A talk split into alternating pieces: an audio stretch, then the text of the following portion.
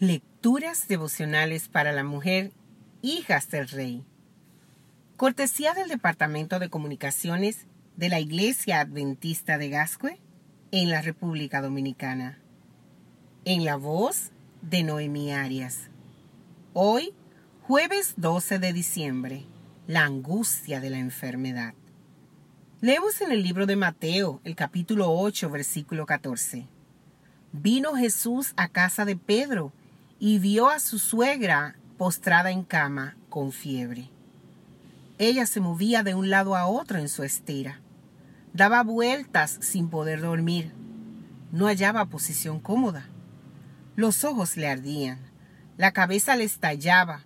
Su cuerpo temblaba. Despertó ardiendo en fiebre. Pronto supo que su necesidad era mayor de lo anticipado. Quiso levantarse, pero no pudo.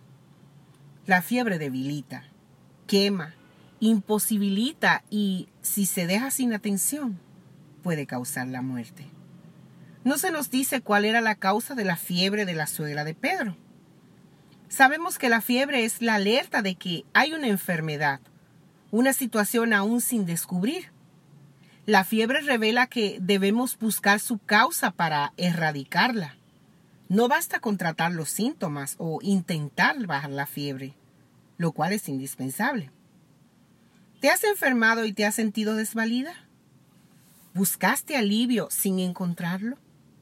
¿Te asaltaron pensamientos sombríos? ¿Te embargó el temor? Amiga, ¿qué angustia encierra tu corazón? ¿Qué rencor te carcome? ¿Qué necesidad o vacío te tiene emocionalmente aniquilada? ¿Habrá algún pecado escondido que te incapacita para recibir la bendición divina? ¿Te abruma la culpabilidad de algún deber no cumplido? ¿Qué tristeza te causó la fiebre? ¿Qué anhelo frustrado te debilitó? ¿Sabías que penas, amargura, desánimo y ansiedad te enferman y menoscaban la vitalidad que Dios te dio para que su nombre sea glorificado? ¿Eres consciente de cuán negativo para tu salud es tener asuntos sin resolver? ¿Conoces el efecto del pesar prolongado sobre tu salud? La Biblia dice en el libro de Proverbios, el capítulo 17, versículo 22, el corazón alegre constituye buen remedio, mas el espíritu triste seca los huesos. El, afecta a todo nuestro cuerpo, incluso a nuestra circulación. El pesar disminuye la circulación en los vasos sanguíneos y los nervios y también retarda la acción del hígado. Obstaculiza el proceso de la digestión y la nutrición y tiene la tendencia de secar la médula de todo el organismo.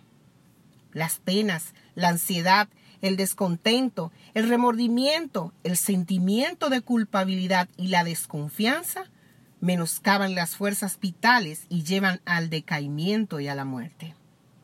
El valor, la esperanza, la fe, la bondad y el amor fomentan la salud y alargan la vida.